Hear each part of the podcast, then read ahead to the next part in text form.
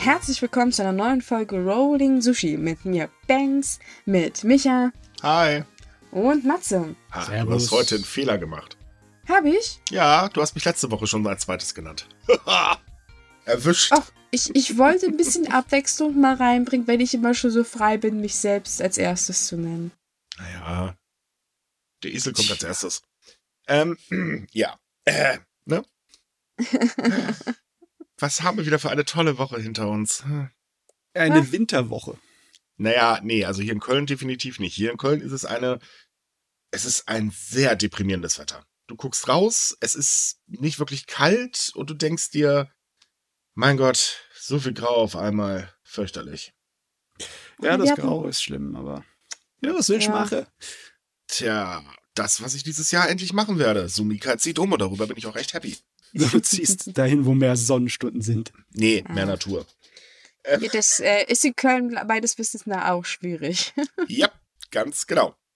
Nein, aber auch so, es ist halt, ähm, sagen wir, unser Lieblingsthema wird langsam wieder dominanter und das macht langsam keinen Spaß mehr. Ja, ist halt so. In, in Deutschland fangen die Zahlen an zu steigen. Ja, Naja, in, in Deutschland fangen sie an zu steigen. Der Witz war jetzt echt gut. Ja, okay, ich, ich lieg wahrscheinlich ein paar Tage hinten dran mit den Nachrichten, aber ja, sie sind ja schon wieder nach oben gedonnert. Äh, wir haben doch seit gestern schöne, tolle neue äh, Maßnahmen. Ist doch super. Man sieht doch richtig, dass jeder die Maßnahmen voll ernst nimmt äh, und die Pandemie von der Regierung auch richtig. Ah, das ist also der Hammer. Ohne Witz, ich habe gestern den schönsten Lachanfall meines Lebens bekommen, als ich den Scheiß gelesen habe. Ja, ich sag einfach immer nur noch und täglich grüßt das Murmeltier. Es ist, Ja. weißt du, mittlerweile ist man so in diesem Rhythmus drin, dass man gar keine Ahnung eigentlich mehr hat, welches Jahr wir haben. 2020? Ich weiß es nicht. Es ist jedes Teil, es ist immer das Gleiche. Ja, ich Monat bin so für an- Monat. an- Es hat bloß einen anderen Namen. The same procedure every year. Ja, it's every, äh, Oh mein Gott, ich habe das dieses Jahr gar nicht gesehen. Ich habe Ich irgendwie auch ein nicht. Fauxpas begangen. Äh, oh, da kann ich gegenhalten. Ich habe Netflix gekündigt. Oh, okay. Ja, ich bin jetzt flüchtig. Ich bin zu Disney Plus gewechselt. Okay, ei, ei. Da, das ist wirklich äh, hier hart an der Grenze. Nö, finde ich gar nicht, weil ehrlich gesagt gefällt es mir besser. Haben die denn wenigstens Dinner for One? Nee, Dinner for One nicht, aber die haben, äh, Oh. also, äh, sagen wir so rum, ähm, na, egal, das ist kein Thema für einen Podcast. Ich persönlich finde es gerade aktuell ein bisschen angenehmer. Ähm, ist ja Geschmackssache. Jo. Netflix reizt mich halt momentan nicht so. Und irgendwie Nee. reizt mich auch Animes nicht mehr so, das heißt, ich vermisse den auch nicht mal, da passt das. Oh, jetzt habe ich was gesagt. Hm. Ja, wobei Disney Plus ja, glaube ich, auch irgendwie angekündigt hat, dass so Animes machen wollen, wenn ich mich recht erinnere. Keine Ahnung. Äh, egal zu Aber- welchem Streamingdienst er wechselt, die Anime kommen hinterher. okay, Leute, lasst uns anfangen. Wir haben einiges zu berichten und wir starten mal nicht mit Corona, nein, wir starten mit Schnee und Eis. Also ihr wisst, normalerweise hat man im Winter so weißes Zeug, was vom Himmel kommt. Ähm, das hatten wir auch mal vor Jahren, das hat sich aber größtenteils in Deutschland erledigt. In Tokio ist es allerdings so, dass die Stadt in Schnee und Eis äh, förmlich versunken ist. Ja, nicht typisch für Tokio, ne? Nee, tatsächlich nicht. Vor allem, weil die JMA äh, eine ähm, Warnung vor starken Schneefall ausgegeben hat. Und das wurde für Tokio das letzte Mal 2018 herausgegeben. Dementsprechend gab es auch extrem viel Chaos. Also äh, der Metropolitan Expressway musste auf einigen ähm, Bereichen komplett gesperrt werden. Es gab mittlerweile mehr als 500 Unfälle wegen Glatteis. Ähm, eine Frau wurde leider schwer verletzt. Ähm, am Donnerstag, in der Donnerstagnacht sind haufenweise Leute in ihren Autos stecken geblieben. Die konnten erst am nächsten Morgen da wieder raus. Ähm, die Rainbow Bridge wurde komplett gesperrt. Das erlebt man übrigens auch tatsächlich ganz, ganz selten. Also es war ein totales Chaos. Meine Güte. Ich meine, man kennt es ja selber schon so. Ne? Jahrelang weißt du, was passiert, wenn Eis oder sonst was auf der Straße hängt. Aber trotzdem, jedes Jahr wieder kommen die großen Karambolagen auch in deutsche Lande. Und dann in Tokio, wo es eigentlich so ein paar, immer nur so alle fünf, sechs Jahre oder manchmal länger dauert, bis irgendwie Eis und Schnee groß da liegt, da sind die Leute halt wirklich arg überrascht. Ja, nicht ich mein- vorbereitet. In Deutschland ist es ja normal. Ne? Ich meine, selbst Weihnachten überrascht. Ja. Da da denkst du überhaupt nicht dran, da hast du am nächsten Tag schon Weihnachten. Ähm, aber es ist halt so, dass bis Donnerstagabend 10 Zentimeter Neuschnee in Tokio lag. Das ist wirklich viel für die äh, Metropole.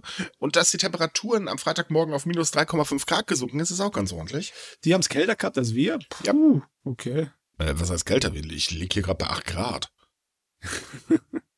Ich weiß nicht, wie kalt es ist, aber wir hatten tatsächlich heute Schnee und beziehungsweise gestern Abend so ein bisschen.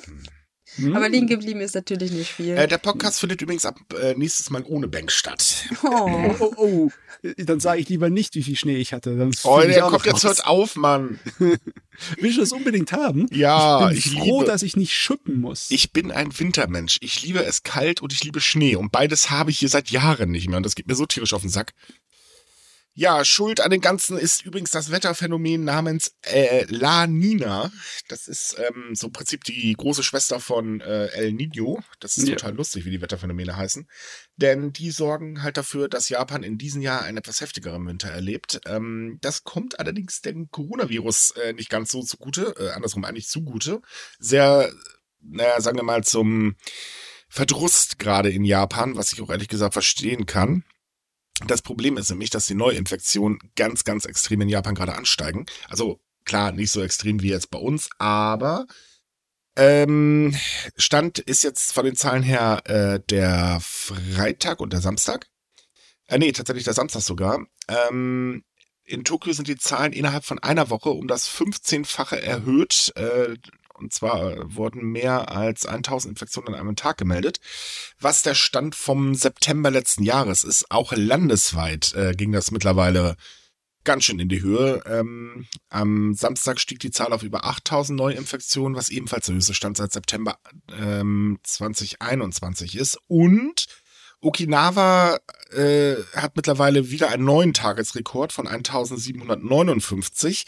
Dazu muss man sagen, das ist so viel, das hatte äh, die Präfektur noch gar nicht während der Pandemie. Hm. Ja, es ist sehr schnell gegangen. Im Endeffekt, innerhalb von einer Woche ist es Mhm. wieder hochgeschlossen. Natürlich gibt man der Reisewelle ein bisschen die Schuld, Hm. aber auch der US-Armee.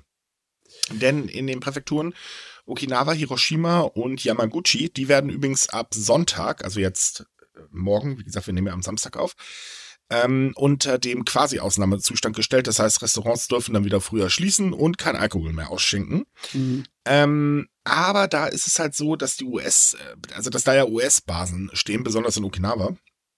Und ähm, naja, die US-Armee, sagen wir mal, die hat's nicht so mit Corona-Regeln, insbesondere weil Japan da nicht eingreifen kann. Da sind da zum Beispiel die Soldaten hingekarrt worden, aber da wurde dann nicht getestet. Als sie angekommen sind, hatten sie nur ein paar Tage, ja, jetzt schränkt euch mal ein bisschen in der Bewegung ein, ne? Äh, Problem ist, sie durften sich trotzdem frei auf dem Gelände bewegen und danach dann fröhlich auch in die Präfektur reinlatschen. Ähm, aber wirklich getestet wurde halt nicht. Und äh, ja, das fand besonders der Gouverneur von Okinawa nicht so ganz witzig. Der hat mir jetzt nämlich gefordert, äh, Freunde, Ausgangssperre aber sofort. Und, und das finde ich ein bisschen faszinierend, die US-Armee kostet wirklich Geld, äh, was, also in Japan speziell. Hm. Ähm, die Summen sind auch wirklich, also die sind wirklich verflucht hoch. Aber darüber regen sich die Menschen jetzt auf und die Regierung befürchtet gerade, dass es eine Anti-US-Armee-Stimmung gibt im Land und versucht gerade, um die äh, Wette zu beschlichtigen. Äh, Ja, beschwichtigen. Diese Nachrichten gingen wirklich auch äh, um die ganze Welt. Mhm. Und man hat teilweise dann gemerkt, dass die Leute das etwas zu oberflächlich betrachten. Ne? Die haben einfach gerade einfach gesagt, oh, die Japaner sind einfach fremdenfeindlich, ne? Im Sinne von wegen die ganzen Anstieg der Infektionen einfach auf die Ausländer schicken. Mhm. Aber das, das, die Situation ist ja schon ein bisschen komplexer. Die, das Problem ist einfach die Geschichte der, der amerikanischen Truppen in Okinawa. Die haben, die leisten sich so viel, so regelmäßig, dass einfach das Vertrauen der Bevölkerung da nicht da ist. Für die sind es Rowdies, weil die sich ja in Wirklichkeit auch wie Rowdies benehmen. ja, Stimmt, stimmt, stimmt. Das sollte man nicht vergessen, ne? Ja. Das ist, äh, nee, natürlich klar. Und ähm, das ist auch immer so ein kleiner Kampf zwischen der japanischen Regierung und der Präfekturverwaltung äh, von Govi- äh, Okinawa. Mhm. Ähm, man merkt immer so, äh, Japan beschließt etwas für Okinawa, aber mit Einschränkungen, um den halt einen kleinen Denkzettel zu verpassen, nach dem Motto, du, du, du, du, du, du hast nicht zu widersprechen, wenn wir da irgendwas zu, äh, mit der US-Armee planen. Mhm. Ähm, da ist ja ganz, ganz groß der Umzug einer Basis äh, da. Dann haben wir da noch ähm, chemisches, äh, also äh, Chemie im Abwasser und wir haben ein paar Hubschrauberabstürze. Dann kam auch mal so, ein- so ein, ja, so nicht Rakete, was war denn das? Ähm, ja, irgendwie so, ein- so ein Behälter, das ein Flugzeug verloren hat. Und es gibt haufenweise Beschwerden darüber, wie sich die äh, Soldaten halt tatsächlich benehmen. Die, äh, sagen wir mal, es ist nicht ungewöhnlich, dass sich Menschen aus Amerika äh, manchmal wie, ähm, soll man das jetzt ausdrücken, ohne so diskriminierend zu klingen, äh, sagen wir mal, für Gott halten. Und das ist bei den Soldaten leider auch sehr weit verbreitet. Ja, ich meine, du hast überall die Sorte von Personen, die als Fußballraudi wirklich Karriere machen würde. Mhm. Und da klar ist bei den amerikanischen Soldaten genauso viele darunter.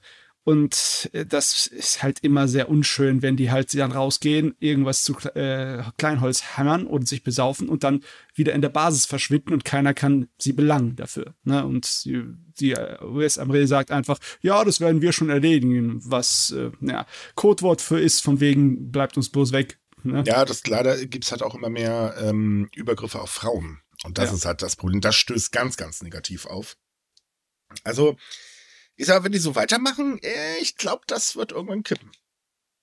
Ja, es ist halt echt, du musst irgendwie die ähm, Stimmung der Bevölkerung beschwichtigen, weil Ja. man braucht ja auch die Präsenz. Ne? Also es ist nicht so, dass die ähm, japanische Verteidigungsstreitkräfte komplett alleine da unten in dieser Situation im ostasiatischen Raum mh, das jetzt schmeißen könnten, wenn die wenn Nein, das- jetzt Amerika morgen alle abziehen würden. Nein, natürlich braucht man sie, aber man sollte vielleicht auch von der US-Regierung mal ein bisschen überlegen und einfach mal so, okay, wir lassen jetzt mal unseren Gottkomplex sein. Wir sind nicht der Heilbringer der gesamten Welt, sondern wir sind einfach Ja. ganz normale Menschen und benehmen uns auch einfach mal so.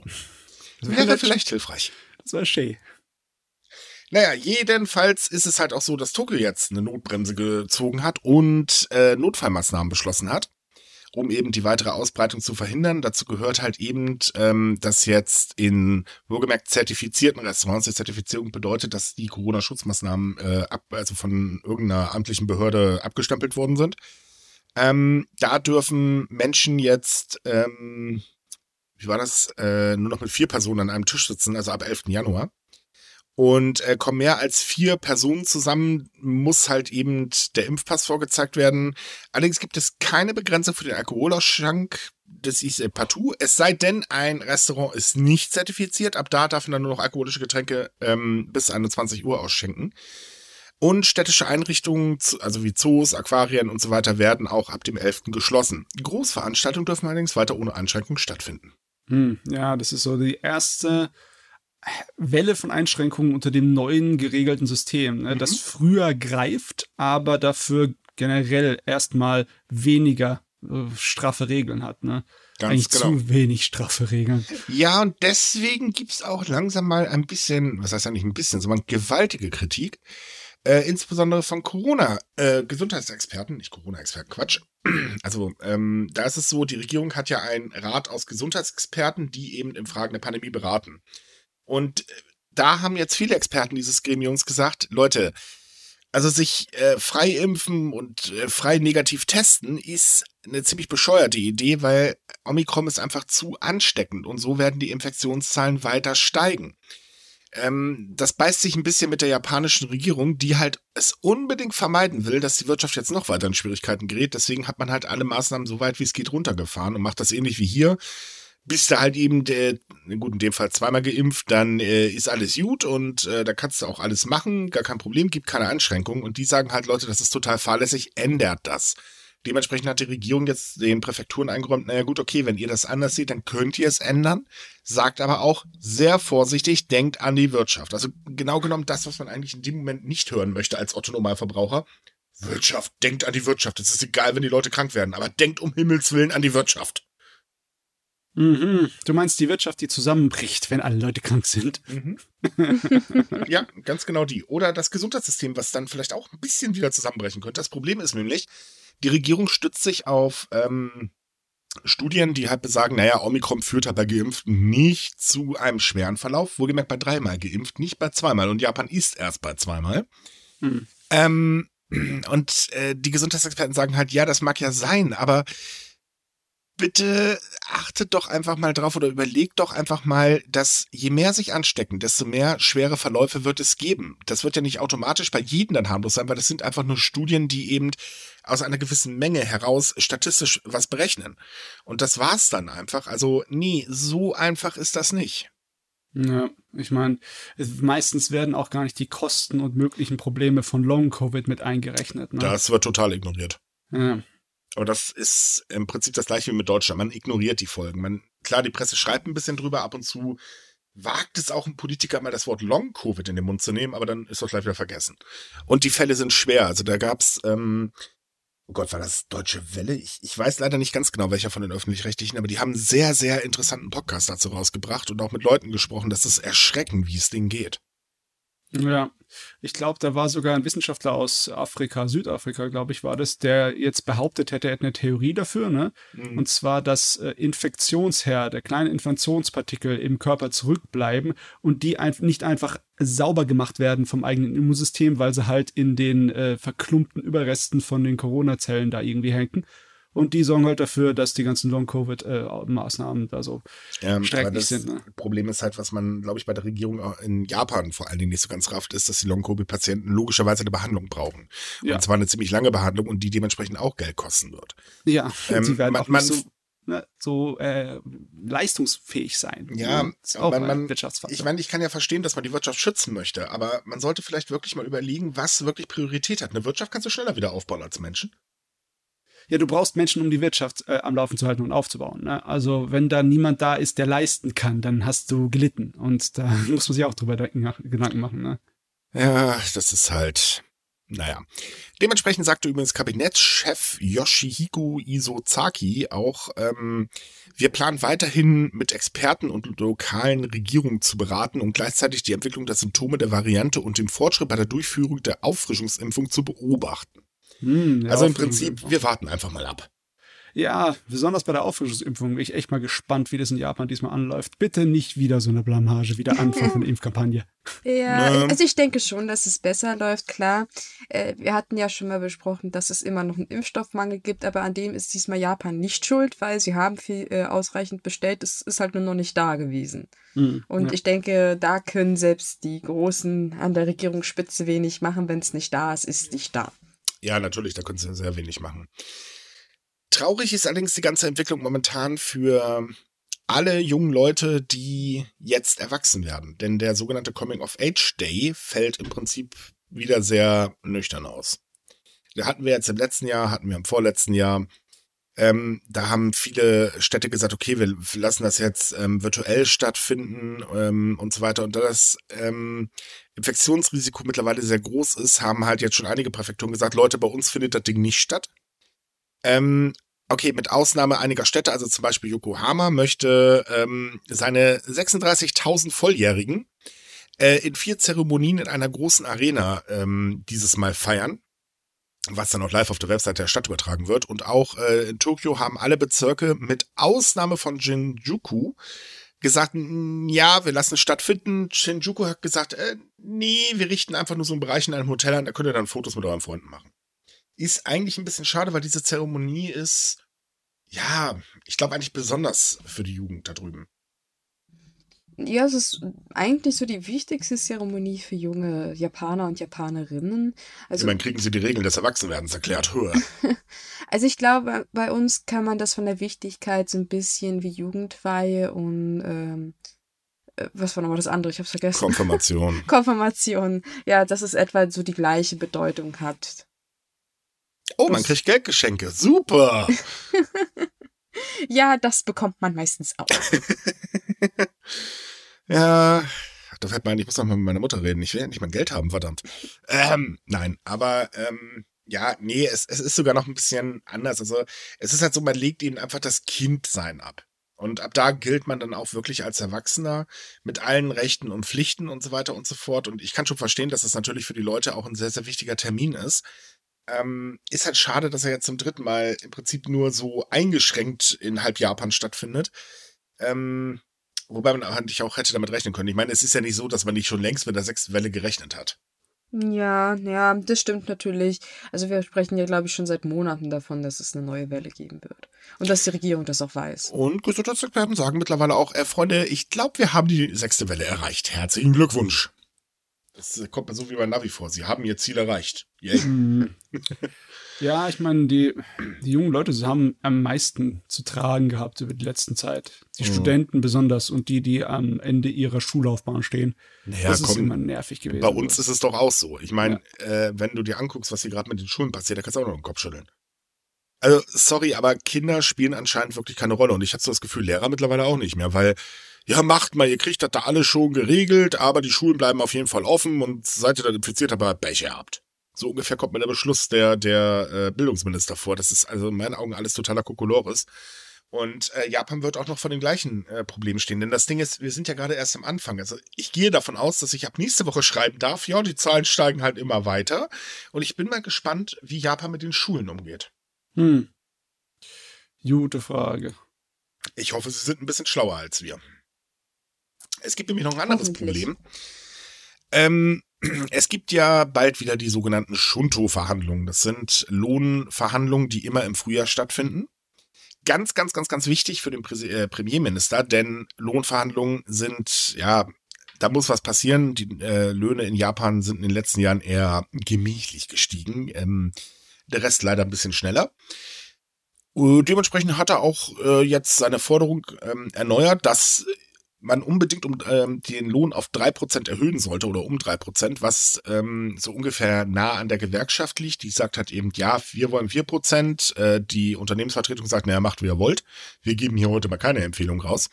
Problem ist aber, sollte sich das Virus jetzt wieder richtig schön ausbreiten und Notfallmaßnahmen ein bisschen härter beschlossen werden, wovon jetzt eigentlich auch wirklich mittlerweile jeder ausgeht. Also ich habe mit ganz, ganz vielen Japanern gesprochen, die mir halt auch gesagt haben, die rechnen damit, ähm, dass alle Lockerungen wieder zurückgenommen werden, wenn das jetzt halt noch schlimmer wird. Und das wird die Wirtschaft belasten. Und das könnte dazu führen, dass es wieder keine Lohnerhöhung gibt, beziehungsweise nur eine minimale wie im letzten Jahr. Ja, und dann haben wir noch das Problem, dass die Unternehmen ja auch mit höheren Energie- und Materialkosten zu kämpfen haben. Sie ähm, äh, also die Gewinne erholen sich zwar, aber das wird wahrscheinlich gar nicht ausreichen. Und ja. das ist nicht gut. Also im Endeffekt, man könnte schon den Lohn erholen, aber dann ist unsere Gewinnmarge so klein, dann können wir uns doch an der Börse überhaupt nicht mehr blicken lassen. Da verlieren wir ja unser ganzes Gesicht. Ich wollte gerade sagen, wer, wer, denkt denn bitte an die armen Investoren und Geschäftsführer und so? Ach, das geht doch nicht. Die armen Leute, die, die können doch nicht nachher einfach normales Gehalt einfach nur beziehen. Ja, ich meine, im Endeffekt, man kann darüber so zynisch und sarkastisch sein, wie man möchte. Die Chancen für eine Gehaltserhöhung sind halt geringer, wenn äh, die Profitmargen nicht gesichert sind. Ne? Die also Gewinne nicht sicher. Konzerne, die halt an den Börsen, also die großen Konzerne, wie jetzt Sony, Toyota und was weiß ich, ähm, die signalisieren zwar, dass sie erhöhen wollen. Gut, bei Toyota würde mich das auch wundern, wenn nicht, weil die haben tatsächlich einen sehr guten Umsatz äh, letztes Jahr gemacht. Aber man vergisst halt eben die kleineren Unternehmen.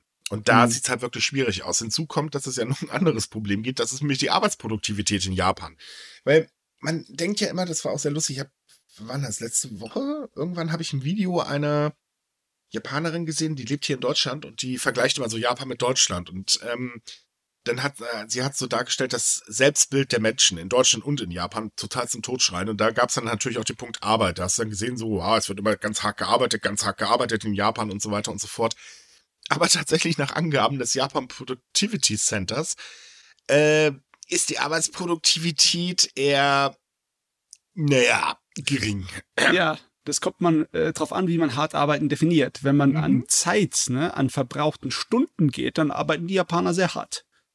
Aber wenn man eigentlich an bewältigte Arbeit geht, dann sieht das ein bisschen anders aus. Das ist ja. der Punkt. Hinzu kommt, ähm, das ist aber auch die Struktur. Ne? Also der Vorgesetzte ist halt eben immer der, der entscheidet, etc. bla bla. Mhm. Und äh, immer schön. Also im Prinzip, sagen wir mal, hat Japan eigentlich das Wort Lohnsklave super optimiert. Oh Gott, oh Gott, ja. Mhm. Und wir haben noch ein Problem, das ist nämlich der schwache Yen. Und der ja. ist momentan sehr schwach. Das ist so, also ich meine, es ist nicht gut, auf Abenomics zu setzen und Geld zu drucken, aber der schwache Yen, das ist halt ein, das ist ein Symptom, das sich kaum anders bekämpfen lässt und mm. das ist echt, echt blöd. Es hängt einem so im Hintergrund, im Nacken drin. Ja, gut. Klar, es ist halt dämlich äh, blöd, vor allem, weil sich die Importkosten jetzt erhöhen, was gerade äh, bei Energie- und Rohstoffpreisen sehr stark sich bemerkbar macht. Und wir haben halt das Problem, dass wir auf der anderen Seite logischerweise allgemeine äh, Preiserhöhungen haben. Also zum Beispiel haben ja sehr viele Lebensmittelunternehmen ähm, mittlerweile beschlossen, okay, wir müssen die Preise für die Kunden anziehen. Ähm, eine Maßnahme, die halt sehr, sehr selten in Japan vorkommt. Ähm, es gibt dieses Mal also keine versteckte äh, Preiserhöhung. Versteckt bedeutet im Prinzip, äh, da fehlt halt ein bisschen was in der Verpackung. Das ist in Deutschland übrigens auch ein sehr beliebter Freizeitsport. Ähm, Aber wenn man halt überlegt, dass der Kernverbraucherpreis im äh, November schon um 0,5 gestiegen ist und jetzt für Januar und Februar ein sehr starker Anstieg ähm, zu erwarten ist, inklusive äh, inklusive das ab April ungefähr erwartet man 0,9 Prozent. Das ist wirklich viel. Das hört sich immer so wenig an, aber man darf auch nicht bedenken, oder beziehungsweise man muss bedenken, äh, dass die Menschen in Japan nicht unbedingt gerade zu den reichesten der Welt gehören. Also sprich, die Autonomalbevölkerung hat gar nicht so viel. Und es ist ja so schon in Japan teilweise schweineteuer. Ja, also alles wird teurer, aber die Löhne werden nicht besser. Also wahrscheinlich nicht gut genug besser, ja. um die äh, steigenden Kosten aufzufangen. Das heißt, die Leute werden vorsichtiger sein beim Ausgeben, was natürlich wieder die Wirtschaft schwächt. Ne? Diese ganze Richtig. Laberei von wegen, ach, müssen die Wirtschaft am Laufen halten. Bitte guckt auch dahin, wo es wirklich brennt, ja. Bitte. Dementsprechend äh, sagt auch die neueste Umfrage des Public Opposition Survival on National Life, Gott, was ist das für ein Name? ähm, in einer ganz, ganz aktuellen Umfrage, die wird so alle paar Jahre in Japan mal durchgeführt. Äh, dabei geht es darum, um was äh, machen sich halt Japaner gerade Gedanken, wie stark äh, haben sie Sorgen und so weiter und so fort. Ähm, dass die Sorgen der Menschen mittlerweile auf einen Stand äh, hochgeschossen ist, den man seit 2008 nicht mehr gesehen hat. Nämlich 70 Prozent der Befragten fühlen sich besorgt oder ängstlich. Und ähm, klar, die größte äh, Angst ist aktuell oder die größte Sorge ist aktuell die Gesundheit. Ähm, aber es gibt noch andere Sorgen. Auf eine gehen wir gleich nochmal ganz genau ein. Und ähm, der Prozentsatz der Menschen, die mit ihrem Leben wirklich zufrieden sind, sank um ganze 28,4 Prozent auf 34,5 Prozent. Und das liegt besonders daran, weil sie halt äh, eine Beschränkung der Aktivitäten und den wirtschaftlichen Abschwung aktuell erleben. Und mit Einschränkung der Aktivitäten geht es nicht darum, dass die Maßnahmen sie halt beschränken, also klar auch, aber dass sie es sich einfach auch nicht mehr leisten können. Ja. Sehr interessant fand ich übrigens auch, dass 65,8 Prozent gesagt haben, also Freunde, die Situation mit Korea müsste mal dringend äh, bereinigt werden. Leider wurde da jetzt noch nicht unterschieden, ob jetzt Nord- oder Südkorea, was da genau gemeint wird. Und halt eben sehr, sehr viele gaben die soziale Versicherung an. Äh, Sicherheit, Entschuldigung. Ähm, also als wirklich als Sorgenfaktor an. Hm, also ich finde es Hammer, dass äh, im Endeffekt die Stimmung ist wie bei der Wirtschaftskrise 2008, bei der Bankenkrise. Ja. Und die hat ja Japan heftig getroffen. Richtig. Das war nicht mehr feierlich. Ja, schön ist es definitiv nicht. Also ja. Hoffen wir mal, dass es so weiter nicht abrutscht, ne? Ja, die Situation ist noch gar nicht so schrecklich wie zu der damaligen Zeit, aber halt die Sorgen, ne, die sind jetzt halt angeheizt. Ich die weiß Leute gar nicht, wie, wie hoch, wie hoch ist gerade die Inflation in Deutschland? Äh, 3,1 glaube ich. Das ist ähm, der Stand von 1993. Äh, ich wollte gerade sagen, also wir erleben hier schon ganz starke Auswirkungen. Was leider bei uns insbesondere Hartz-IV-Empfänger volle Kanone mitbekommen und Leute, denen der Stromvertrag gekündigt wurde und die sich einen neuen Anbieter suchen müssten. Ich habe da jetzt Horrorgeschichten gehört, äh, dass da die Preise so exorbitant ansteigen, dass du fast gar nicht mehr leisten kannst. Ja, das ist, äh, ich weiß gar nicht, wie weit verbreitet das ist. Das sind anscheinend Billiganbieter, die einfach äh, Geschäftsmodell mhm. abgestürzt sind. Und die Leute, die bei denen dann äh, an dem Anbieter waren, die haben wirklich jetzt, äh, die müssen, die schauen auf ein paar schlechte Monate hin, bis sie bei einem anderen, äh, gescheiteren äh, Anbieter landen können. Aber ja, vor allen Dingen, also ich habe das jetzt hier in Köln von dem äh, Anbieter äh, mitbekommen, also von dem Stadtanbieter der hat halt äh, wirklich exorbitante Preise und argumentiert hat eben, Leute, wir können das für Neukunden nicht äh, günstiger machen. Der will jetzt irgendwie neue Tarife äh, schaffen. Aber mhm. er hat halt natürlich das Beschaffungsproblem. Äh, ist nachvollziehbar, aber für die Leute ist es wirklich übel. Mhm. Ist natürlich nicht das Einzige, was passieren kann. Äh, ich habe es zum Beispiel erlebt, wir sind bei einem, einem, der noch nicht mal teurer geworden ist dieses Jahr, seltsamerweise. Ich weiß gar nicht, ob der das überlebt. Ich habe auch jetzt Angst, ne? Aber der ist tatsächlich dieses Jahr günstiger als letztes Jahr. Und ja, mal sehen. Ja, ich bin Gott sei Dank bei einem, ich meine, hey, immerhin äh, Ökostrom und er ist nur einen Cent teurer geworden. Da kann ich gerade noch so mit leben. Ja. Nachteil ist, in Deutschland kommt die EEG-Umlage, die ist ja jetzt irgendwie gesenkt worden oder weggefallen oder so. Das kommt leider bei den Menschen nicht an, aber naja, wer hat damit nicht gerechnet? Naja. Gut, kommen wir zurück zu den Sorgen. Denn eine Sorge ist tatsächlich neu. Und das ist die Sorge wegen dem Vorruhestand in Japan. Mhm. Und da geht es darum, dass immer mehr Firmen durch die Pandemie sagen, wir müssen Personal abbauen, um halt so Geld zu sparen und die äh, wirtschaftlichen Folgen der Pandemie abzumildern. Und deswegen greifen sehr, sehr viele Unternehmen zu dem Mittel des Vorruhestands. Ja, also im Endeffekt, das ist nur für Leute, die zu alt sind, als dass man ihnen Chancen ausrechnet, dass sie noch einen gescheiten Job nee, nee, kriegen. gar nicht oder, mal. Oder? Äh, nee, also tatsächlich ist es so, dass ähm, die Firmen halt Programme aufsetzen und sagen, ey, passt auf, Freunde, äh, ihr könnt, wenn ihr wollt, in den Vorruhestand gehen, das ist eure Entscheidung. Es gibt aber zwei Probleme. Das erste Problem ist, es gibt mittlerweile auch Nachrichten äh, von Unternehmen, die wirklich ihre Arbeitnehmer dazu drängen. Und zum anderen gibt es das Problem, in Japan gibt es eine unglaublich große Altersarmut. Äh, das heißt, wirst du gedrängt, dann weißt du, klasse, die Armut klopft an, ich muss jetzt halt ganz, ganz schnell was Neues finden. Und äh, es ist ja nicht ungewöhnlich, dass man auch im hohen Alter in Japan noch arbeitet, damit man genug zum Überleben hat. Ähm, aber das, das Problem ist halt eben einfach, dass die Leute sich allgemein Sorgen machen, weil das auch dazu führt, wenn die Stellen abgebaut werden, gibt es natürlich auch das großartige Problem, dass auch keine neuen Stellen geschaffen werden. Und das merkt man halt mittlerweile auch ganz stark. Aktuell spiegelt sich das noch nicht sehr groß in den Arbeitslosenzahlen wieder, aber das wird kommen. Ja, ich verstehe es halt dann nicht. Also ich verstehe es schon. Ne? Diese NZ-Kapitalismus-Stimmung kommt halt wieder auf. Ne? Mhm. Geschäfte fahren massenweise Gewinne ein, aber sie müssen trotzdem viele tausende Leute entlassen. Ja, man mhm. muss doch, wie ich schon sagte, ne? denkt doch bitte mal an die armen Leute, äh, wie eben die Aktienpakete halten, die Geschäftsführer. Die, du musst einfach an diese Menschen denken. Der normale Arbeiter hat doch gefälligst auf die Rücksicht zu nehmen. Der verdient so viel im Jahr. Das geht doch nicht. Oh ja, also wenn diese Leute ne, an der Börse tragende Teile der Gesellschaft werden, durch deren Steuern unser Leben ermöglicht werden, dann wäre das eine andere Sache. Sind sie ja, aber nicht. Der, der Witz ist, wenn Amazon mit sowas ankommt, wir müssen Geld sparen, kriege ich einen Lachanfall zahlt erstmal Steuern, Freunde. Ja, also was ähm, ist eigentlich der Unterschied zwischen einem Vorruhestand und einfach entlassen zu werden? Bekommst du eine Art von Pension von dem, von dem Unternehmen dann im Vorruhestand? Ja, und du hast Anspruch auf Rente. Ja, und äh, aber wenn du dir dann eine andere Arbeitsstelle suchst, fällt dann, das dann weg. Ja, genau, das ist der Punkt. Ja, das ist auch dämlich. Äh, Leute aus dem Arbeitsleben rauszunehmen und dafür zu sorgen, dass sie nicht wieder reinkommen, ist nicht gut für die Wirtschaft. Nö, besonders nicht, wenn man ein Land ist, das unter dezenten Arbeitskräftemangel leidet. Meine Güte. Ja, gut, das ist halt eben der Sparzwang. Es gibt ein interessantes Beispiel, ich weiß leider den Namen der Firma nicht mehr, aber die hat äh, vor, ich glaube, fünf Jahren massenhaft Gewinne eingefahren. Das war, glaube ich, das beste Jahr der Firmengeschichte und hat dann tatsächlich Leute rausgeschmissen. Ja, überall. Das, das sind so Dinge, wo man sich so äh, wirklich denkt, äh, hallo, soziale Verantwortung. Ich weiß, gibt es in dem Wortschatz von vielen Managern nicht, aber bisschen nachdenken vielleicht. Und in Japan ist es halt so, dass im Jahr 2021 sich rund 15.000 Menschen für den Ruhe, äh, Vorruhestand entschieden haben. Ähm, das ist schon wirklich heftig. Im Jahr 2020 waren es noch, ähm, äh, waren es ein bisschen mehr, da waren es 18.635. Äh, das ist allerdings trotz allem ein deutlicher Anstieg ähm, im Gegensatz zu den anderen Jahren. Ja. Ich meine, das haben, hat man seit zehn Jahren nicht mehr gehabt. Ne? Wohlgemerkt, ne? in den Zahlen spiegeln sich jetzt aktuell nur börsennotierte Unternehmen äh, wieder. Kleine Unternehmen werden dafür äh, nicht berücksichtigt. Ja. Nee, wie gesagt, es sind, sind Zeiten wie zu der letzten großen Krise wirtschaftlich und weltweit gesehen. Ne? Mhm. Da war das auch so, dass äh, mal zwei Jahre waren, in denen jeweils 15.000 äh, Arbeitnehmer plus in Vorruhestand gegangen sind, Anfang der 2000er, aber seitdem nicht mehr und das ist natürlich, lässt tief blicken. Ja, und dazu kommt halt eben einfach auch der Stellenabbau. Also nehmen wir zum Beispiel mal Japan Tobacco.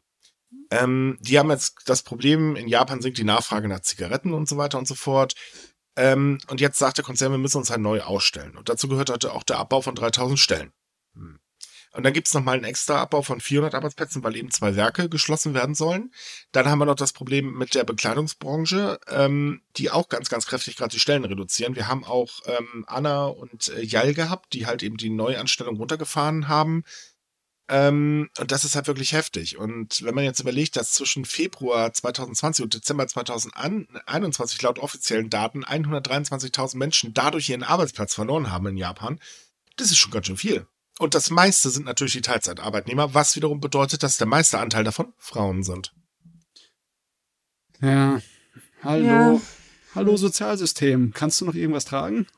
Nicht mehr lange. Deswegen wird ja jetzt auch der Beitrag zur Arbeitslosenversicherung erhöht. Das ist dann wieder die Kehrseite. Irgendwo muss es ja aufgefangen werden. Ja, das natürlich bedeutet, dass der Durchschnittsjapaner wieder weniger, weniger Geld hat zum Einkaufen und dann wieder das, weniger die Wirtschaft anstößt. Ja, das ist so ein Teufelskreis, ne? Ja. Es ist schwierig. Definitiv. Aber hoffen wir mal, dass Japan das schon irgendwie geregelt kriegt, weil ich sag's mal so, die Alarmglocken sind sehr, sehr laut und wenn man jetzt hinhört und vielleicht was unternimmt, dann kann man Schlimmeres verhindern. Ja, aber das funktioniert nur, wenn man eventuell nicht auf den krähenden Abe im Hintergrund hört. Deswegen meine ich ja, wenn man jetzt anständig handelt, dann kann das noch was werden. Wäre Die Betonung liegt auf kann. ja. So, jetzt haben wir einen klitzekleinen Jahresrückblick für euch. Und zwar gehen wir jetzt mal auf japanische Automaten aus dem Jahr 2021 ein. Denn 2021 war definitiv das Jahr der Automaten in Japan.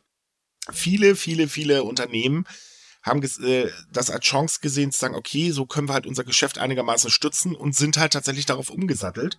Oder gab es mal wieder einiges? Da gab es wildes Zeugs besonders. Mhm. Was natürlich typisch ist für Japan. Ich meine, wilde Automatengeschichten sind der Standard, ne? Ja, natürlich. Ich meine, früher gab es Dinger, wo du halt dann Videokassetten rausgezogen hast. Jetzt sind es Insekten. Zum Beispiel. Und da gibt es in Japan inzwischen 20 Automaten. Ah, Insektensnacks. Krabbeltierchen-Chips. Also ganz ehrlich, ich finde es reizvoll. Ich würde es probieren, wenn man es mir so offen an einem Automaten anbietet. Warum nicht? Gott sei Dank ich mein, bin ich Vegetarier. Wenn du überlegst, ne, dass ähm, so Flussmakrelen und so Scampis und alles dergleichen und auch äh, Hummer im Endeffekt auch Insekten sind. Sie gehören zu der Insektenfamilie eher dazu, ne, als zu mhm. Fischen oder sowas. Dann okay, ja, sowas kann gut schmecken. Ich, sollte ich vielleicht mal probieren, aber trotzdem, die Vorstellung ähm, ist immer noch gehen sehr Ernährungsexperten nicht sogar davon aus, dass äh, Insekten im Prinzip äh, in unserer allgemeinen Ernährung weltweit immer eine immer wichtigere Rolle spielen müssen? Ja, ja als halt Proteinlieferant, weil halt ja. Sojaanbau auf Dauer auch nicht die Lösung ist. Und naja, Fleisch können wir auch nicht ewig setzen, deswegen sind Insekten halt jetzt so der neue Underdog, was mhm. diese. Aber am besten Prote lebendig, dann krabbeln sie voneinander runter, ne? muss dein Essen noch jagen. Mhm. Aber es gibt auch Wohlfahrtsprojekte. Dazu gehört zum Beispiel ein Süßkartoffelautomat. Ähm, der wurde in der Präfektur Miyazaki aufgestellt und ist eine Zusammenarbeit zwischen landwirtschaftlichen Betrieben und der Wohlfahrt. Der Automat bietet nämlich gebackene Süßkartoffeln an, die zuvor von Menschen mit körperlicher und oder geistiger Einschränkung ähm, geerntet und in Dosen abgefüllt worden sind. Und ein Teil des Gewinns geht halt immer äh, wieder zurück an diese Menschen. Finde ich hm. total hm. super. Hm, Finde ich auch schön. Das sind immer Projekte, wo ich mir denke, davon bräuchten wir eigentlich mehr. Ich weiß, wir hatten auch kürzlich einen Artikel, das war mit einem ähm, Schokoladenhersteller, der den Leuten sogar Jobs angeboten hat, die weit über den normalen Durchschnitt in diesen, hm. weiß ich nicht, wie man das bei denen nennt, bei uns nennt man das, glaube ich, Behindertwerk Behindertenwerkstätte. Yep. Also was ähnliches gibt es wohl in Japan auch. Und der hat gesagt, er will extra Jobs schaffen, die erstens die Leute wirklich fördern und ihnen einen Job geben, den sie gerne machen und der auch richtig bezahlt wird, weil leider auch wie in Deutschland wo verdienen diese Leute fast gar nichts. Also Nö, wenn man ganz Behindertenwerkstätte sind der größte Rotz. Ja, es ist ein Ausnutzen von Arbeitskraft. Ja, also man, wie man gesagt, geht, also man merkt an Behindertenwerkstätten, dass diese Menschen halt wirklich nicht als äh, normale Menschen gesehen werden. Ich ja, meine, klar, leider. sie haben eine Behinderung, okay, aber das heißt ja nicht äh, automatisch, dass erstens jeder doof ist und zweitens nicht jeder arbeiten kann. Klar gibt es auch solche Fälle, okay, aber im großen im Ganzen, ganz ehrlich, ähm, es ist halt ein reines Ausnutzen. Also ich bin auch sehr, sehr großer Kritiker davon. Ähm, und deswegen finde ich dieses Projekt halt besonders schön. Äh, muss ich ganz ehrlich sagen. Vor allen Dingen, hey, gebackene Süßkartoffeln sind verdammt lecker. Oh ja, vor allem in, an einem schönen kalten Wintertag. Mhm. Deswegen wäre kalt. Ich habe noch eine Süßkartoffel. Ich will die backen. ich habe sie allerdings noch nie aus der Dose gegessen, eine Kartoffel. Doch, ich auch schon. ja? Ja, naja, ist echt gut. Ist, ist es nichts anderes eigentlich, dass sie gebacken wurde und dann kommt so eine Dose und das ist alles? Genau, und wenn du sie halt nochmal aufwärmst, dann äh, kannst du auch äh, dann in einer, in einer Dings aufwärmen, in einer Mikrowelle. Ähm, ist echt lecker, muss ich ganz ehrlich sagen. Hm, ist das dann wie so ein Backfisch oder sowas? Naja, so ähnlich, nur halt eben ohne Gräten. ähm, dann gibt es noch Origami to go. Das finde ich übrigens auch ziemlich cool, denn in der Präfektur Ehime wurde ein Automat aufgestellt, oder beziehungsweise, ähm, ja doch, in der Präfektur Ehime. Äh, der ist sogar viral gegangen, weil, naja, da kannst du im Prinzip nur selbstgebastelte Origami-Stücke äh, kaufen. Selbstgebastelte, das mhm. ist ja cool. Die werden von einer 64-jährigen Leiterin eines äh, Geschäfts ähm, für Bedarfsartikel ähm, gebastelt und in dem Automaten verkauft. Und das kommt so gut an. Ähm, das funktioniert hervorragend. Ja, wunderbar. Ist eine süße Idee, würde ich sagen. Also ich wüsste nicht, ob ich es kaufen würde, weil ich selbst Origami mache. Von daher wäre das, naja, ich weiß nicht. Aber ich finde die Idee ganz niedlich. Sowieso die Idee, ne, stell dir vor, dass, weil äh, die ganzen Weihnachtsmärkte nicht stattfinden konnten, konntest du diese ganze Kriegskram, dieses selbstgebastelte nicht kaufen. Und wenn das in Automaten zu verkaufen wäre, ne? Ja, die Problem Vorstellung ist, allein ist lustig. Das, also die Idee ist nicht schlecht. Das Problem ist bloß, du kannst Automaten hier in Deutschland nicht alleine stehen lassen. Ja, leider nicht. Ja, eben. Ansonsten wäre ich auch schwer dafür. Du, ich hätte auch, also ganz ehrlich, gebrannte Mandeln im Automaten würde ich sofort kaufen. Ach, ich ja. liebe gebrannte Mandeln. Oh, das wäre eigentlich, eigentlich gerade weil die Weihnachtsmärkte zu sind, wäre das voll eine geniale Idee. Ich habe so viele Menschen gehört, die gesagt haben, oh, sie hätten so gerne richtig ge frisch gebrannte Mandeln und nicht so abgepacktes Zeug. Mhm. Mensch, jetzt haben wir mal so eine Verkaufslücke für übersehen. Ja, aber jetzt ist Weihnachten vorbei, jetzt brauchen wir auch nicht mehr anfangen. Nee, wir, stimmt. wir sind auch weder technisch noch gesellschaftlich so weit. Ne? In Japan gibt es zwar Automaten, die dir deine tiefgekühlte Pizza aufwärmen. Hast du ne? in Deutschland auch? Hast du in Deutschland auch? Ja, Oh. die du- ja, ja- selten, aber gibt es ja. Ja, tatsächlich. Gab es sogar vor äh, äh, Japan, gab es die Dinger in Deutschland. Hoho. Ich glaube, die okay. werden, werden, die in, werden die in Deutschland oder in Italien hergestellt, die Automaten?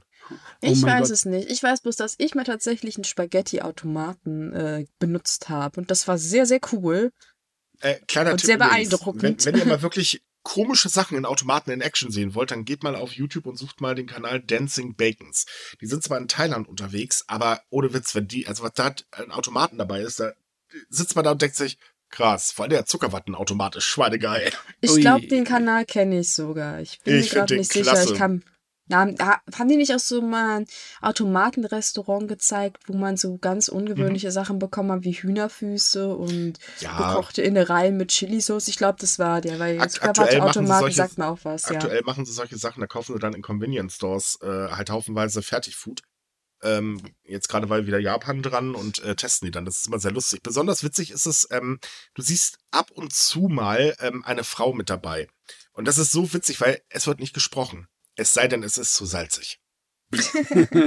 Also wirklich, ich kann euch den Kanal empfehlen. Ich feiere den ab. Das ist echt spaßig. Wie sind Oh aber. Dancing Bacon? Dancing Bacon, ja. Ja, Meine die, Güte. ja, die kenne ich tatsächlich. Ja, ich liebe diese Supermarktvideos. Ja, oder was, was ich sehr gut finde, ist, wenn sie auf dem Markt unterwegs sind und dann zeigen, wie halt eben das Streetfood hergestellt wird. Mm, Gibt es ja, ist auch übrigens, ich, ich habe es cool. leider noch nicht so für Japan gefunden, aber es gibt zum Beispiel, ähm, es ist in Korea weit verbreitet, also Südkorea weit verbreitet, ähm, dass in kleine Unternehmen ähm, reingegangen wird und die Produktion von Sachen gezeigt werden. Das ist auch super interessant. Japan gibt es das auch. Ja, also gibt ich, es, ich habe leider noch keinen Kanal gefunden. Ich suche aktuell noch, aber ich habe echt noch keinen gefunden. Meine Güte. Aber Aber das- stellt sich mal wieder raus, dass ich volles Landei bin und keine Ahnung habe von nichts. Was Ja, das, das Ding ist, man, man sieht da die Sache mit der Arbeitsproduktivität. Ich glaube, in Japan läuft es auch nicht anders ab. Da hast du dann, äh, also manchmal so, so etwas größere Herstellungsgeschichten. Da wird dann so, weiß ich nicht, Kuchen gebacken oder was weiß ich was und alles wird dann per Hand ähm, eingepackt, also in die Verpackung geschoben, per Hand zugeschweißt, dann wird es per Hand noch eingestapelt. Das ist zum Totschreien komisch, weil man sich so denkt, Leute, ihr wollt doch da jetzt nicht erzählen, dass an einem Kuchen ungefähr zwölf Leute beteiligt sind. Hm. Hui, Aber naja, funktioniert. Und ich glaube, also in Japan ist genauso. Ich hatte mal ein Video, da ging es um einen Hersteller von, Gott, was hat er hergestellt? Irgend, irgendeine ähm, Snack-Geschichte. Also ohne Witz, für eine kleine Tüte mit 125 Gramm, da waren 25 Leute dran beteiligt. Wie macht man dann noch Gewinn? Das ist, also das ist echt ziemlich cool. Ich kann es, wie gesagt, wenn ich mal einen Kanal finde, der das in Japan macht, dann äh, geben wir euch ja natürlich auch den Link. Aber ähm, wie gesagt, geht erstmal zu Dancing Bacon. Ich kann euch das wirklich empfehlen. Ich So. auch. Vor allem, aber man sollte auf jeden Fall die Videos nicht gucken, wenn man hungrig ist. Nee, Ich, bloß ich nicht. Lasst es. es. Macht es auf keinen Fall. Danach fresst sie eine ganze Tüte Chips weg oder eine Packung Instant-Nudeln. Ich verspreche es euch. Guckt das nicht hungrig. Ich meine, ab und zu mal kann man sich ja was gönnen, ne? Was richtig ungesund ist. Aber, äh, Kann ja auch was Gesundes sein, wenn ihr Ich wollt, ne? Ich wollte gerade sagen, es muss ja nicht zwangsläufig ungesund sein. Ich meine, die japanische Küche hat eine Menge gesunde Sachen und eine Menge feine Spezialitäten. Ne? Und wir haben ja schon öfters mal aufmerksam gemacht auf einige Leute, die da sehr gut sind im Vertrieb. Zum Beispiel bei Nagomi, die japanische Lebensart. Ne? Okay, und damit sind wir dann auch bei der Werbung für heute, denn wir möchten euch halt wieder Nagomi empfehlen. Da gibt's jetzt nämlich was Neues. Äh, auf vielfachen Kundenwunsch haben sie jetzt auch japanisches KitKat mit im Angebot genommen und tatsächlich Sorten, die du nirgendwo anders in Deutschland findest. Oh. Und ich habe nachgegoogelt. Ich habe es nicht gefunden. Keine dieser Sorten. Matcha KitKat Oh. ist fantastisch. Ja, aber das kriegst du ja überall. Das kriegst du ja mittlerweile als deutsche Version, die übrigens beschissen schmeckt. Ja, ja, stimmt. äh, ich will die deutsche nicht. Ich möchte die japanische, danke sehr. Ja, ja, ja. Sehr zu empfehlen, die, die japanische. Und vor allen Dingen sind die günstig. Also sprich, ähm, die Preise, die halten sich eigentlich sehr am unteren Rand. Äh, trotz Importkosten und so weiter. Und da muss ich ganz ehrlich sagen, Hut ab. Also ähm, das äh, fand ich schon ziemlich cool. Auch, na, wie Matze schon gesagt hat, mal ab und zu darf man sich auch was gönnen. Ja, das definitiv. Also als kleines Beispiel ein äh, KitKat-Paket mit, äh, was haben wir denn da? Äh, Milk Tea, äh, ich glaube, das ist Erbe, ich kann es leider gerade nicht so entziffern. Äh, irgendwie was mit, tja, irgendwas Dunkles. Ähm, Gott, ey, das kannst du eigentlich nicht lesen. Monte Blanc. Äh, Dann hast du noch irgendwie einen Weihnachtstraum und, äh, achso, Menopan ist auch noch dabei. Äh, da bezahlt man dann halt nur mal eben 23,90 für. Das geht ja. Ja, das ist ein sagen. vernünftiger Preis. Hm. Oh, die ganzen anderen japanischen Süßigkeiten. Ich will, ich will nicht gerade dann denken an diese, diese Bonbons, die so heftig zu kauen sind. Oder, Das Gemeinde ist ja die Seite gerade auf und irgendwie denke ich, glaube ich, wir haben alle Hunger. ja, aber äh, der Hunger kommt beim Gucken, ne? Das stimmt. Ja, sagt man okay. ja immer. Machen wir weiter, kommen wir zum Thema Umweltschutz. Ja, bevor wir hier noch den, die, die Kameras und die Tastaturen anknabbern, ne? Ja. So, wel- welche Kameras? Ich war im Mikro, natürlich. Ah, ich, ich war schon wieder an der Uni. Wir, wir sind hier in einem Podcast, nicht in einem YouTube-Video. So. Ähm, ein Automat, muss ich auch sagen, finde ich eine saugute Idee, denn äh, was passiert eigentlich mit Getränken, die nicht verkauft werden? Tja, die werden in der Regel weggekippt. Und da hat jetzt ein Getränk, äh, ein Hersteller gesagt, nee, also sorry, es reicht jetzt. Und hat Automaten auf, also erstmal einen Automaten aufgestellt, wo alle Getränke zwischen 10 Yen und 100 Yen kosten. Das sind so circa 0,07 Euro und 0,77 Eu- Euro. Und nicht mehr. Und das sind alles Getränke, in dem Fall, die er letzten Sommer nicht verkaufen konnte. Ja, Das finde ich gut. Oder die verbeult sind oder wie auch immer. Wenn Zucker drin ist, ist es eigentlich generell kein Problem. Ne? Ach, ja klar, Ja. das Zeug hält sich ewig. Ist ja wie, wie mit Wasser. Wasserflaschen haben wie Honig auch nur ein Verfallsdatum drauf, weil sie halt eins drauf haben müssen. Aber an sich wird's nicht schlecht. Also man muss dazu sagen, der ähm, Betreiber ist eh ein Automaten. Äh, Betreiber, der betreibt nämlich Getränkeautomaten und äh, hat so rund 2000 Automaten. Äh, und das sind halt alles Getränke, die da drin nicht verkauft wurden. Und vorher mussten sie halt leider wegkippen. Und das ist echt eine Lebensmittelverschwendung vom Feinsten. Ja, dann ich würde es ja noch wunderbar. besser finden, wenn sie in der Nähe, also irgendwo in der Gegend aufgestellt werden, wo Leute von profitieren, die vielleicht nicht so viel Geld haben, zum Beispiel an Schulen oder auch Universitäten, weil, naja, die können sich wahrscheinlich nicht jeden Tag eine Cola leisten oder sowas. Das stimmt. So, Mhm. dann gibt es aber noch ein bisschen mehr, denn ähm, es ist so, dass, äh, dem finde ich besonders geil, ein Verkaufsautomat mit oder oder wahrer Kriegssnacks ist auch mittlerweile zum Hit geworden. Das ist also zum Totschlagen komisch. Äh, Im Prinzip sind das traditionelle Gerichte, die allerdings nur einen, äh, naja, kuriosen Namen haben. Ja, könnte man so sagen. Der Automat wurde nämlich im Dezember 2020 äh, auf den Markt gebracht. Und zwar von einem äh, Unternehmen, das normalerweise mit frischen Meeresfrüchten handelt, hat aber leider ein klitzekleines Problem. Äh, das läuft äh, oder lief halt nicht mehr so ganz äh, gut. Weil einfach, naja, die Leute sind halt vorsichtig geworden, haben nicht mehr so viel Geld, etc. bla bla. Und deswegen haben sie die Kriegssnacks jetzt in einen Automaten angeboten. Und dann kam der große Erfolg. Dann kam der Erfolg. Mittlerweile verkaufen sie etwa 200 Artikel. Das sind wirklich nur kleine Tüten mit ganz wenig Snacks drin. Da kostet dann so zwei Sardinen und so Krams. Da gibt's dann zum Beispiel ein Gericht namens Musha Musha Mentai. Musha bedeutet Krieger und ähm, ist auch gleichzeitig das lautmalerische Wort für Mampfen. Ja, wunderbar. Ne? Und ähm, da gibt's noch einen Snack, äh, der ist auch wahnsinnig beliebt. Der heißt übersetzt so viel wie japanische Sardellen und sogar Pflaume im Krieg. Was ist denn das für ein Name? Ja, das ist eine gute Frage. Aber ich sag mal so, das macht ja die Leute auch neugierig, wenn sie nicht sich so ganz vorstellen können, was da eigentlich gemeint ist. Ne? Richtig. Ja. Es gibt dann übrigens noch ein Nitagiru Haku Genji Miso no Ran. Das bedeutet Miso-Eier auf der kochend heißen Hakone-Route. Okay. Und äh, übrigens, die Silbe Ran kann Krieg oder Ei bedeuten. Ist also gleichzeitig auch noch ein Wortspiel. Es scheint ja alles irgendwie so ein bisschen Wortspielerei zu sein. Yep. Ich Clever, mein, clever. Man, man ist es ja fast schon gewöhnt, ne? Wenn es um Süßigkeiten und solchen Zeugs gibt, dann je schräger, desto besser, wenn es Japan ist. Ne? Richtig. es gibt übrigens dann auch noch ein anderes Projekt, was ich auch sehr witzig fand. Und das geht halt auch speziell um Umweltschutz, denn da werden mit Automaten ähm, oder wurden an Automaten Spendentasten rangebastelt, mit denen die Käufer halt automatisch Geld spenden können, um eben ähm, für die Untersuchung des Teichs der Universität Kindai zu äh, spenden. Und die können halt 10 Yen, 100 Yen oder 500 Yen äh, spenden, was ich auch ziemlich cool finde. Ähm, naja, klappt komischerweise, was heißt komischerweise, klappt wunderbar. Die Leute kaufen wie bescheuert und äh, spenden auch wie bekloppt. So, dann haben wir noch Santori. Santori hat sich gedacht, oh ja, wir können ja mit Verkaufsautomaten die Gespräche unter Kollegen fördern, nicht? Und die haben einfach jetzt rotzfrechen Angebot für Firmen gemacht. Denn sie haben einen Verkaufsautomat in einer Firma aufgestellt. Also erstmal als Test. Und der Automat spendiert zwei Gratisgetränke, wenn Mitarbeiter gleichzeitig ihre Ausweise scannen. Äh, wohlgemerkt muss der Chef das bezahlen, das macht jetzt nicht Santori. Ähm, kommt aber tatsächlich sehr gut an. Ja, das war auch der Automat, der dafür sorgen soll, dass die äh, Leute mit ein bisschen mehr miteinander reden im Geschäft, mhm, ne, dass ein bisschen genau. mehr Kommunikation aufgebaut wird. Richtig. So, dann ist halt ein allgemeiner Trend in Japan, ähm, der ist jetzt halt auch seit letztem Jahr zu beobachten. Das sind Verkaufsautomaten, die allgemein Tiefkühlkost anbieten. Und zwar haben damit Restaurants angefangen, damit sie halt eben überhaupt ihre Ware noch an den Mann bringen können. Und äh, viele Unternehmen sind halt nachgezogen und die Dinger sprießen momentan in Japan raus wie nichts Böses. Äh, das geht dann halt wirklich von Fisch bis Brötchen bis zur Tiefkühlpizza bis zu, ach, da kannst du eigentlich im Prinzip mittlerweile alles kaufen. Und Kunden finden das wirklich gut, weil sie sich halt in Ruhe entscheiden können, was sie kaufen, ohne mit jemandem sprechen zu müssen. oh Gott, das ist eine richtige Kulturgut Japans, mhm. die Automatenkultur. Ja, und Meine das ist halt Güte. für die Firmen auch wahnsinnig wichtig. Ja, zum Beispiel ein Fischgroßhändler hat damit im letzten Jahr begonnen.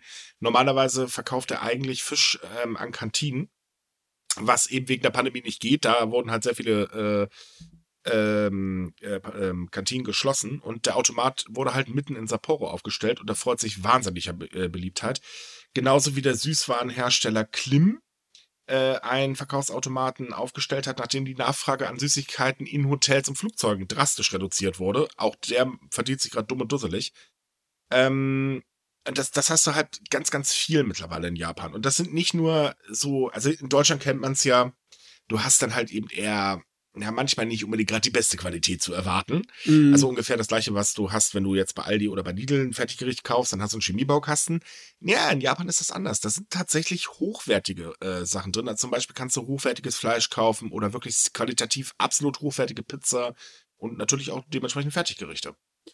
Ja, meine Güte, ich sowieso, äh, so eingefrorenes Gemüse ist eigentlich immer von guter Qualität. Und wenn dann sowieso feines jederzeit aus dem Ofen holen kannst, äh, aus dem Ofen, aus dem Automaten, das ist natürlich praktisch. Nee, jetzt äh, werde ich schon ein bisschen neidisch, ne? Obwohl ich, ich, ich wohne ja aus äh, eigener Überzeugung nicht in der Stadt, aber sowas hat natürlich Vorteile, wenn man in dieser Zivilisation lebt, ne? Richtig. Dass man mehr Automaten hat oder frische Dass wir Hauptautomaten haben. Sowas gibt bei uns nicht. Ganz ehrlich, haben wir ja auch nicht mehr. Okay, wir haben aber einen äh, etwas größeren äh, ähm, Gemischtwarenladen, der eigentlich rund um die Uhr aufhat. Ähm, was haben wir denn noch? Äh, okay, ja, genau. Es gibt natürlich wieder die ersten Auktionen des Jahres und da gibt es mal wieder Spitzenpreise, denn ein Thunfisch auf der ersten Auktion des Jahres am äh, Tokioer Fischmarkt hat dieses Jahr umgerechnet 16,88 Millionen Yen äh, eingebracht. Das sind so circa 128.828 Euro. Äh, was ungefähr ein Preis pro Kilo von 80.000 Yen, also 610 Euro betrifft. Das ist aber wohlgemerkt weit entfernt vom Rekord. Der Rekord ähm, lag nämlich bei äh, 333,6 Millionen Yen, was dann ungefähr so umgerechnet 2,5 Millionen Euro sind. Ähm, da wurde 2019 äh, von einer äh, großen Restaurantkette ge ähm, geboten und entspricht 1,2 Millionen Yen pro Kilo, also 9.163 Euro. Im also Jahr das, das ist eine Prestigeangelegenheit, ne? das, das, das, um den ersten Fisch des Jahres zu haben, oder? Ja, nicht nur, nicht nur den ersten Fisch, das erlebst du eigentlich bei allem. Ja, Wir klar. hatten ja jetzt schon Trauben, die, wo du dir gedenk, äh, gedacht hast, alter Schwede, wer bezahlt denn bitte so viel? Also zum einen geht's natürlich um ähm, auch Respekt gegenüber den äh, Produzenten oder mhm. in dem Fall ähm, den, den Fischern. Und es geht natürlich auch darum, dass es absolutes Gewinn äh, bringendes Ding, weil erstens ist die Werbung unglaublich, weil wirklich jeder berichtet darüber. Äh, übrigens auch in Deutschland, die News, die gingen hier wirklich durch. Das hätte ich nicht erwartet. Schade, Mhm. dass die meisten die falschen Summen angegeben haben. Na egal. ähm, und ähm, zum anderen äh, spielt auch manch, manchmal äh, tatsächlich ein, ein guter Zweck halt eine Rolle, weil man dann eben einfach sagt, okay, komm, wir bezahlen ein bisschen mehr Geld, dann äh, werden die Einnahmen davon auch noch, also vom Verkauf nochmal extra gespendet und so weiter. Das ist so typisch in Japan eigentlich. Hm. Ist eigentlich nicht schlecht. Das ist auf jeden Fall immer spannend und lustig. Mhm. Was für Summen dabei zusammenkommen. Ja. Das ist schon immer sehr faszinierend. Aber da fällt mir ein, dass ich schon lange keinen frischen Thunfisch mehr hatte. Gott, frischer Thunfisch. Ich bin ja froh, wenn ich gescheiten Thunfisch bekomme, der irgendwie eingelegt ist oder eingefroren. Aber frischer Thunfisch. äh, Ich glaube, das letzte Mal ist in Japan war. Auch zehn Jahre her. Deswegen sage ich ja, ich, ich habe auch schon lange keinen mehr gehabt. Das ist äh, auch ein Luxus, den man in Deutschland so mal ab und zu per Zufall findet. Ah, in Ich einigen nicht, Ecken von Deutschland doch hast einfach du so. Richtung, geht doch Richtung Norddeutschland, da kriegt doch frischen Fisch. Ja, ich meine, geh mal kurz Richtung Norddeutschland. Ich wohne halt im Süden. Tja. Bei mir ist nicht gut mit Fisch. Kann ich über die, übers, übers Bergmassiv kann er nicht drüber schwimmen. Ich stelle mir gerade so vor, wie, wie Matze versucht, irgendwie da über den Berg die Fische zu fangen. Ja, e- einmal die Angel über die Alpen werfen.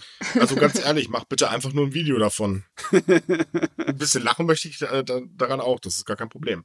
Oh Mann. Ähm, So, wo wir bei skurrilen Sachen sind, wir haben noch eine andere Story, die ganz interessant ist. Allerdings geht es nicht um Fisch, sondern um Sammelkarten, Schrägstrich Spielkarten. Also Pokémon, Yu-Gi-Oh! und was es da noch so alles gibt. Die erfreuen sich ja bekanntlicherweise in Japan immer noch sehr großer Beliebtheit. Tatsächlich auch noch zum Spielen, weil nicht nur zum Sammeln. Äh, ein Geschäft in Akihabara hat allerdings seit kurzem ein sehr ungewöhnliches Problem, nämlich die Kunden kommen nicht nur zum Kartenspielen, sondern vor allem um sich zu besaufen. Okay. Es ist, es ist die Ausweichlocation, wenn, der, wenn die Bar einfach zumacht wegen Corona-Maßnahmen, oder wie?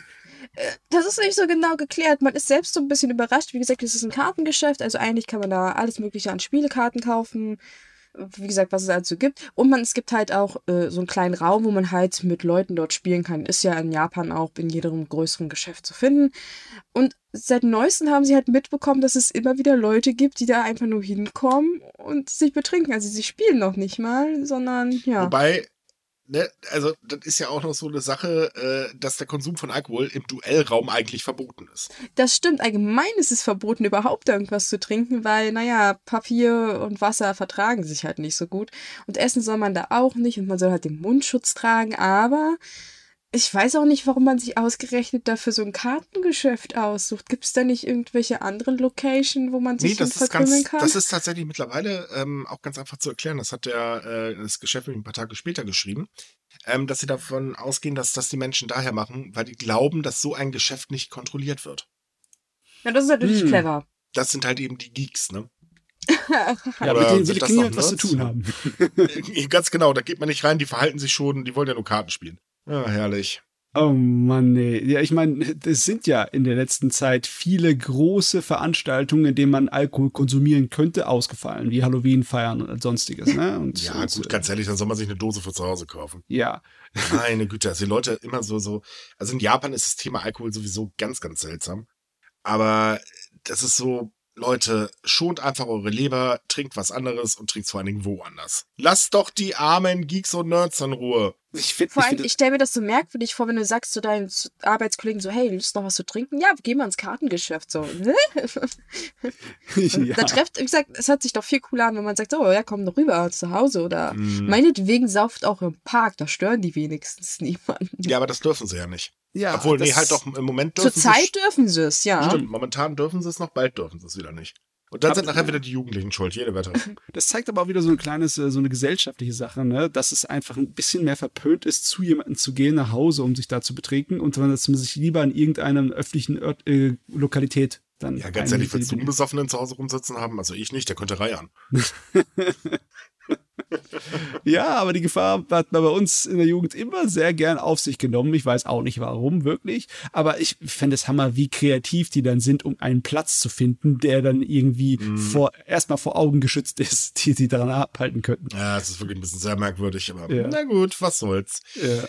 So, unser letztes Thema. Wir haben ja gesagt, wir bringen jetzt auch wieder ein bisschen mehr Reisethemen. Ihr kennt doch bestimmt die Schattenkrieger in Japan. Also ich meine, ihr kennt Naruto. Garantiert jeder von euch. Äh, deswegen kennt ihr auch Ninja, ist ja logisch. Und in Japan gibt's ja bekanntlich die Ninja-Stadt. Und das ist Iga. Und Iga hat ein kleines Problem. Normalerweise kommen sehr, sehr viele Menschen nach Iga, denn Ninja ziehen halt Menschen aus aller Welt an. Die haben irgendwie eine Faszination. Äh, die werden auch extrem romantisiert kurzer Spoiler, so wie man denkt, war es übrigens nicht. Und sie waren auch nicht so weit verbreitet, wie man denkt und so weiter und so fort. Aber, naja, der hält sich halt, ne? Ich meine, die Filmindustrie sei Dank. Ich glaube, als sie den jetzt entdeckt haben, äh, puh, da ging's ab. Ähm, nun sagt die Stadt Iga, okay, wir müssen jetzt irgendwas tun, um mal wieder Leute ähm, ranzubekommen und hat sich halt was einfallen lassen. Denn der Verkehrs, äh, der Fremdenverkehrsverband von Iga plant jetzt mit Hotels zusammenzuarbeiten und sie in Ninja-Unterkünfte umzubauen. Oh, okay. Und nach den Bildern her sieht das ziemlich cool aus. Ich meine, ich war einmal im IGA im Ninja Museum und da gibt's auch so Vorführungen, die dann äh, an einer nachgebauten äh, Zimmer zeigen, was so Ninja-Häuser alles hatten, so versteckte mhm. Türen oder ähm, irgendwelche Holzbretter, die sich aufheben ähm, äh, lassen, um Waffen rauszuholen oder sonstiges oder extra eine Treppenstufe, die so gemacht ist, dass sie auf jeden Fall knarzt. Ne? Mhm. Und die Vorstellung, dass sie das dann wirklich in ein Hotelzimmer einbauen, ist echt äh, zu komisch. Ja, definitiv. Hinzu kommt halt eben, dass diese Zimmer auch Repliken von Museumsgegenständen enthalten. Und das ist wahrscheinlich am interessantesten, denn ähm, ja, das Museum hat halt momentan auch nur leicht äh, mit Einschränkungen geöffnet. Und so kann man sich halt ein bisschen was angucken. Und das ist eigentlich schon ziemlich cool. Ich meine, das Ninja-Thema ist ja sowieso ein riesengroßes Geschäft. Also man muss jetzt mal ehrlich sein. Ähm, jährlich kommen ungefähr 200.000 Besucher ähm, darunter 30.000 aus 40 Ländern, die wirklich nur wegen den Ninjas dahin düsen. Und äh, man tut ja wirklich wahnsinnig viel, um die Touristen bei Laune zu halten. Es gibt spezielle Zugreisen, es gibt ein Ninja-Haus, in dem man übernachten kann. Ab und zu holen auch mal die Müllmänner verkleidet als Ninja die, äh, in der äh, Stadt den Müll ab und, und, und, und, und. Also es ist schon wirklich ziemlich cool. Ich muss auch ganz ehrlich sagen, die Leute sind da manchmal so verrückt. Ist schon echt ein Spaß. Und ähm, das neue Projekt soll jetzt halt dabei helfen, dass die Besucherzahlen sehr schnell wieder ansteigen, denn die Stadt merkt halt langsam auch, okay, die Touristen sind nicht da und äh, wir haben da ein klitzekleines Problem mit unseren Stadtsäckchen. Hm.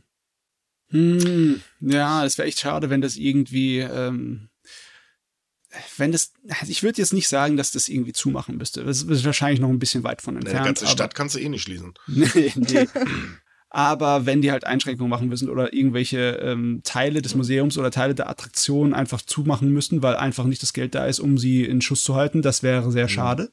Definitiv. Ja, weil ich habe da echt äh, schöne Erinnerungen an das Ding und da hoffe ich, dass das Erfolg hat damit.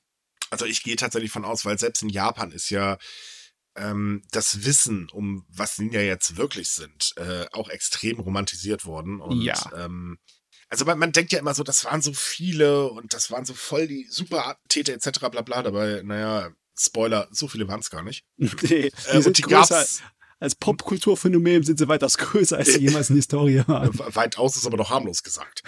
also es war wirklich nur ganz eingeschränkt. Die gab es noch gar nicht so lange und solche Sachen. Und nein, sie konnten auch nicht mit irgendwelchen Fingerzeichen Feuerbälle durch die Gegend äh, schießen, was da nicht noch alles gekonnt wurde.